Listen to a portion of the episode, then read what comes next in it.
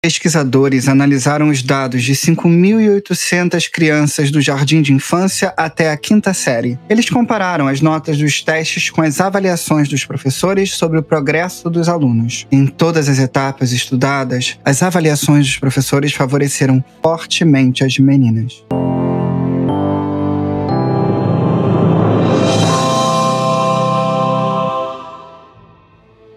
Christina Hoff Summers, filósofa da American Enterprise Institute, argumenta que os garotos estão sendo tratados como segundo sexo nas escolas e universidades. Eles não têm recebido a ajuda que precisam.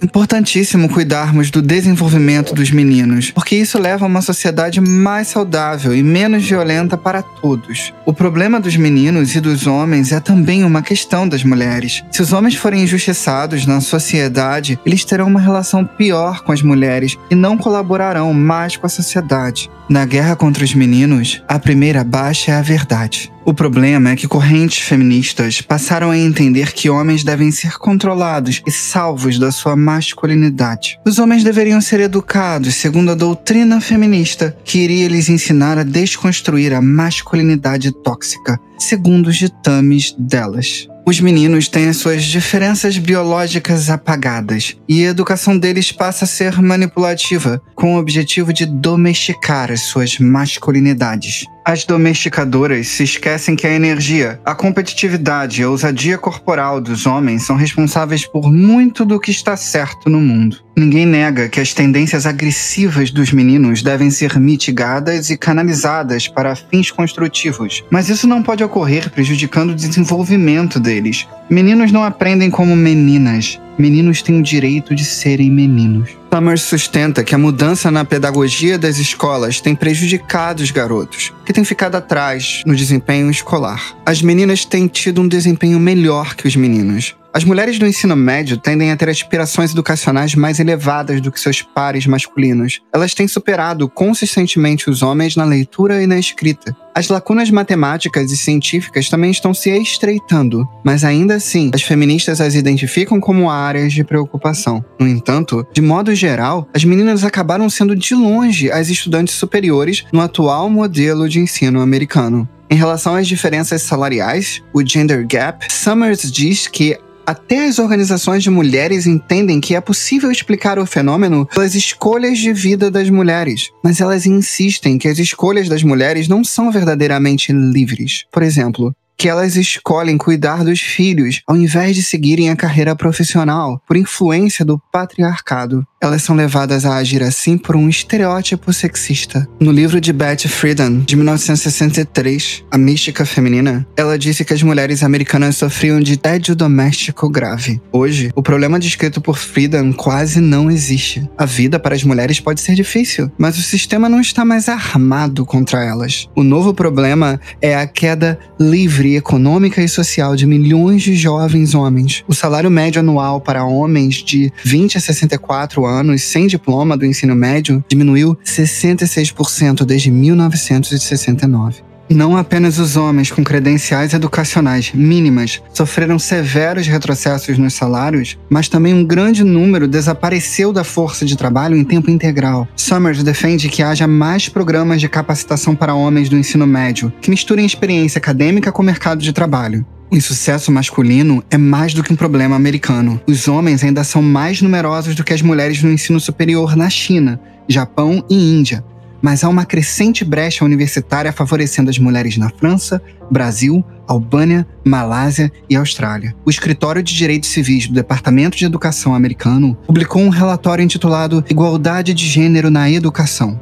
As poucas áreas onde as meninas estão para trás dos meninos são destacadas como exemplos de disparidades injustas e descritas como subrepresentação. Nas áreas em que os meninos têm preferências por questões biológicas e de interesse, o sistema tem visto opressão contra as mulheres. A outra questão curiosa: os meninos têm nota ligeiramente melhor do que as meninas nos testes nacionais de matemática e ciências. No entanto, nas escolas, as suas notas nessas matérias são mais baixas. Como isso pode acontecer? Pesquisadores analisaram os dados de 5.800 crianças do jardim de infância até a quinta série. Eles compararam as notas dos testes com as avaliações dos professores sobre o progresso dos alunos. Em todas as etapas estudadas, as avaliações dos professores favoreceram fortemente as meninas. As meninas colhem grandes benefícios acadêmicos do bom comportamento e da acomodação ao ambiente escolar. Se os meninos são desatentos, obstinados e perturbadores para seus professores, esse é um problema deles. Por que não procuramos maneiras de ajudá-los a melhorar? Estamos falando aqui de meninos tão jovens quanto 6 anos de idade. Os meninos, em média, não têm a maturidade social das meninas. E, por isso, muitos estão pagando um preço alto. Os professores sabem que seus alunos do sexo masculino estão se esforçando, lutando, e a maioria gostaria de ter novas ideias sobre como ajudá-los. Por que então não os ajudamos? De quem é o interesse de deixar os garotos para trás? Eles recebem pouca ajuda ou apoio dos círculos oficiais. Os garotos deixam os adultos nervosos. Como um grupo, eles são barulhentos, bagunceiros e difíceis de administrar. Os garotos tendem a gostar de ação, risco e competição. Em nossas escolas e em nossas casas, o cotidiano dos meninos já é visto como aberração, como algo tóxico. Os meninos têm 4,5 vezes mais chances de serem expulsos da pré-escola do que as meninas. Em 1974, 1,7 milhões de crianças das séries K12 foram suspensas nas escolas americanas. Em 2007, o número de suspensões quase dobrou para 3,3 milhões. Cerca de 70% deles eram meninos. Uma única suspensão reduz em 17% as chances de um estudante se formar no ensino médio. A tolerância zero foi originalmente concebida como um meio de livrar as escolas de predadores violentos e usuários de drogas, mas revisões cuidadosas da política mostram que a maioria dos estudantes são suspensos por pequenos atos de insubordinação. Isso atingiu em cheio os meninos, que são mais ativos, propensos ao risco e à competição. Há outras maneiras mais eficazes de corrigir o mau comportamento, além de formas de suspensão. Em 2009, 2.740 meninos de Chicago em situação de risco nos graus 7 a 10 participaram de um programa de habilidades ética para a vida. Em 1996, a revista Time publicou uma reportagem de capa sobre uma bomba relógio adolescente. A reportagem foi baseada em comentários alarmantes de vários eminentes criminologistas. John DeLuio Jr. cunhou um codinome arrepiante para a crescente horda violenta, os superpredadores. Era o medo da crescente violência escolar. Em 1997, rapazes adolescentes assassinaram colegas da escola em Bethel, Alaska, West Paducah, Kentucky Pearl, Mississippi, Stamps e Arkansas. Em 1999, houve o massacre da Columbine High School em Littletown, Colorado. A suspeita do gênero masculino tornou-se rapidamente genérica, estendendo-se a todos os meninos. O público estava pronto para medidas defensivas duras e políticas de tolerância zero contra os garotos. Mas havia um problema com o quadro de escalada da violência escolar e com a aproximação dos superpredadores. A taxa de prisão juvenil por agressão estava em seu ponto mais baixo, desde meados dos anos 80. As taxas de crimes juvenis em estados com prisões altas não eram significativamente diferentes daquelas com prisões baixas, ou seja, os meninos estavam menos violentos. Mas uma pesquisa Gallup constatou que 60% das mulheres e 43% dos homens achavam muito provável, ou um pouco provável, que um tiroteio semelhante pudesse acontecer. O professor Franklin Zimmering, da Universidade da Califórnia, Berkeley, especialista em criminologia, resumiu: as teorias sobre os superpredadores eram uma loucura total. As escolas temem, com razão, processos judiciais, e muitos acham que não podem mais tolerar as práticas habituais dos meninos adolescentes estão punindo meninos por serem adolescentes. Os criminólogos distinguem entre hipermasculinidade e a masculinidade normal de homens jovens e saudáveis. Jovens homens saudáveis expressam a sua masculinidade em esforços competitivos, que muitas vezes são físicos. Na sociedade americana, a esmagadora maioria dos jovens homens saudáveis e normais não espancam, estupram ou aterrorizam as mulheres. Mas estamos confundindo as coisas. Estamos imputando a todos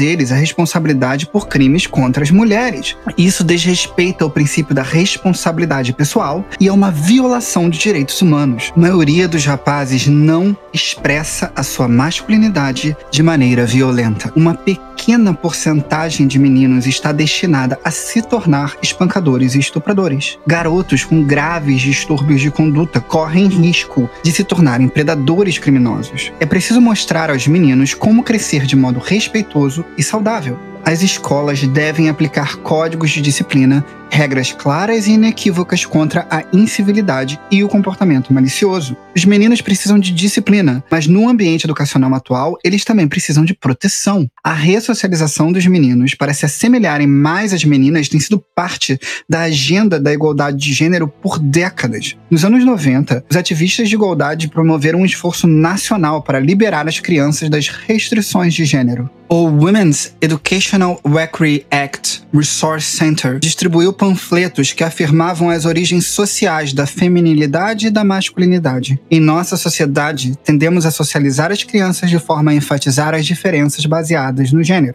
Conseguir que meninos pequenos brinquem com bonecas é um objetivo principal delas. Os rapazes nem sempre cooperam com os esforços para salvá-los da sua masculinidade. É duvidoso que estes esforços de ressocialização tenham tido sucesso, mas eles certamente conseguiram fazer muitos meninos pequenos confusos e infelizes. Ter uma menina ou um menino típico não é uma patologia que precise de cura. Em todas as sociedades conhecidas, as mulheres têm melhores habilidades verbais e os homens se destacam no raciocínio espacial. O psicólogo de Harvard, Steven Pinker, aponta para o absurdo de atribuir essas diferenças universais à socialização. É verdade que ainda não entendemos completamente os fundamentos biológicos precisos destas tendências universais. Porém, é necessário cautela. Estamos falando de seres humanos, de crianças, não de ratos de laboratório. Simon Baron Cohen, da Universidade de Cambridge, é um dos maiores especialistas mundiais em autismo. Ele sugere que o autismo pode ser o extremo da norma masculina, ou o cérebro masculino extremo. A ciência está perto de comprovar que homens e mulheres são biologicamente distintos. Depois de quatro grandes ondas de feminismo, as mulheres ainda predominam, às vezes de forma esmagadora, em profissões centradas na empatia, o psicólogo de Harvard, Mark Hauser, tem uma atitude apropriada sobre a pesquisa das diferenças sexuais. Ele diz: claramente, as diferenças de gênero são impulsionadas por alguma interação ainda não compreendida entre cultura e biologia. Por isso, precisamos proceder com muito cuidado. Mas onde as desconstrutivistas sociais feministas têm esse cuidado? A escola da West Virginia tem aulas para alunos do sexto e sétimo anos e muitos meninos pensam que ler é algo feminino. Mas a professora Mackenzie Leckey encontrou uma forma de contornar a resistência deles. Leckey dividiu suas aulas só para homens, de sexto ano, em duas equipes e organizou uma competição da Batalha do Livro. Os meninos passaram a ter mais interesse pela leitura, porque as coisas foram feitas de modo competitivo. Na teoria da feminista Carol Gilligan, o bem-estar da sociedade depende da libertação dos meninos da cultura dos guerreiros, onde eles são forçados a esconder a sua humanidade em troca de se sentirem superiores às meninas. A teoria dela nunca foi comprovada. O que sabemos é que, em 1960, 5,1 milhões de crianças viviam apenas com as suas mães nos Estados Unidos. Em 1996, o número era de mais de 16 milhões. Daniel Patrick Moningham chamou atenção para os perigos sociais de criar meninos sem a presença paterna. Pais não precisam ser os promotores de sensibilidade emocional, diz David Blankenhorn. Meninos criados por pais tradicionalmente masculinos geralmente não cometem crimes, mas meninos sem pai cometem crimes. Pollack vê os garotos assassinos no extremo de um contínuo que inclui garotos comuns. Isso é falso. O que tipicamente impressiona nos garotos assassinos é a sua extrema anormalidade. Eles não têm nada a ver com os garotos comuns. A explicação de Pollack para a violência masculina adolescente nas escolas contribui para o clima nacional de preconceito contra os meninos, diz David Blankenhorn. Gilligan e Pollack são autores que falam dos meninos como escondendo a humanidade e submergindo a sensibilidade. Eles sugerem que garotos aparentemente saudáveis são emocionalmente reprimidos. Isso é verdade? Os fabricantes de brinquedos sabem da relutância dos meninos em se envolverem em interações sociais. Eles nunca foram capazes de interessar os meninos nos tipos de jogos sociais interativos que as meninas adoram. Os homens, sejam jovens ou velhos, estão, no geral, menos interessados que as mulheres em falar sobre sentimentos. Em estudos, meninos e meninas diferem em como eles percebem objetos e pessoas. As preferências e atitudes dos meninos não são sinais de insensibilidade e repressão mas expressões inocentes e saudáveis de natureza interior deles. C. Como as evidências sugerem fortemente, as preferências e comportamentos característicos de homens e mulheres são expressões de diferenças inatas. As diferenças nos estilos emocionais serão difíceis ou impossíveis de serem eliminadas. O argumento a favor de salvar meninos, reconectando-os emocionalmente, repousa na suposição popular de que reprimir as emoções é prejudicial. Mas isso não é comprovado. Por exemplo, todas as principais religiões do mundo colocam o controle estoico das emoções no centro de seus ensinamentos morais os especialistas escolares devem considerar seriamente que as crianças americanas podem, de fato, precisar de mais, e não menos, autocontrole. Muitos líderes educacionais britânicos acreditam que a sala de aula moderna fracassa por ser muito desestruturada e permissiva. O relatório deles observa que as pesquisas anteriores do governo sobre igualdade de gênero se concentravam apenas nas necessidades das meninas. Os meninos tinham uma probabilidade significativamente maior do que as meninas de ler livros de ficção científica fantasia, relacionados a esportes e livros de guerra espionagem, diz esse relatório. Eles precisam de uma atividade mais estruturada, maior ênfase no trabalho dirigido pelo professor, objetivos e instruções claramente definidos, um retorno ao ensino tradicional de leitura baseado na fonética, eles precisam também de biografias inspiradoras dos mais importantes presidentes, inventores, cientistas e empresários americanos mas os editores parecem mais interessados em evitar perspectivas masculinas. De acordo com uma pesquisa da Universidade da Califórnia de Los Angeles, os meninos americanos são significativamente menos alfabetizados do que as meninas. 36% dos homens responderam nenhuma quando perguntados quantas horas por semana eles passavam lendo. Entre as mulheres, a amostra foi de 22%. O governo federal, os departamentos estaduais de educação e os grupos de mulheres gastaram muitos milhões de dólares para resolver um problema surreal de autoestima das mulheres, mas em matéria de alfabetização básica, onde temos uma diferença real e alarmante entre meninos e meninas, as iniciativas para fechar a lacuna não são encontradas em lugar nenhum. As academias vocacionais enfrentam dura oposição do lobby das mulheres. Parece que elas não querem que os meninos e meninas descubram a vocação deles para evitar estereótipos de gênero. Em um relatório de 2007, a Coalizão Nacional para Mulheres e Meninas na Educação condenou as escolas de treinamento vocacional do ensino médio como focos de segregação sexual. Os educadores deveriam se concentrar em ajudar os jovens a entrar em carreiras que lhes interessam. Mais homens entram em engenharia, aviação e reparo de automóveis. Mais mulheres em biologia, psicologia e medicina veterinária. Deveríamos respeitar a liberdade e a autonomia pessoal dos estudantes. É uma questão de direitos humanos, que os vitorianos tinham em mente quando elogiaram as qualidades de um cavaleiro. São as virtudes que precisamos ensinar aos nossos filhos e filhas. Longe de serem opressivos, os modos, instintos e virtudes de seres humanos decentes são libertadores. Civilizar um menino é permitir que ele tire o máximo proveito de si mesmo. O bom senso, a convenção, a tradição e a pesquisa moderna das ciências sociais convergem em apoio à tradição aristotélica de educação de caráter diretivo. A maioria dos meninos não precisa de intervenções terapêuticas, ressocialização de gênero ou punições draconianas. Muitas escolas adotaram políticas de tolerância zero e deixam os garotos problemáticos ao limbo. Na guerra contra a educação moral, são os meninos que sofrem a maior parte das baixas. Inverter as posições dos sexos em um sistema injusto não deveria ser a ideia de justiça de ninguém. Recentemente, tem havido sinais de resistência. Novos grupos se formaram para promover a causa dos meninos. As escolas públicas de Chicago se atreveram a introduzir um ambicioso programa de ética para meninos. Um grande reaprendizado é o que tem que acontecer sempre que uma ideologia irresponsável vai longe demais. Em nossas escolas, meninos e meninas são tratados como se fossem cognitiva e emocionalmente intercambiáveis, como se fossem biologicamente iguais. Não podemos nos dar ao luxo de nos basearmos no ódio aos homens. Nem podemos ver o homem como um gênero que deve ter as suas características destruídas. Isso é perverso demais.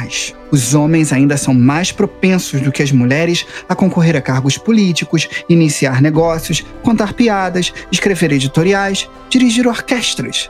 As mulheres estão se unindo aos homens como parceiras na direção do mundo e até mesmo se adiantando a eles em alguns pontos, mas elas não estão substituindo-os e nem serão capazes disso. Temos interesses e características distintas. Somos iguais, mas exercemos a nossa igualdade de maneira diferente. Como parte desse nosso grande reaprendizado, devemos novamente reconhecer e respeitar a realidade de que os sexos são diferentes, mas iguais. Garotos, não sejam manipulados. Vocês também fazem parte deste mundo.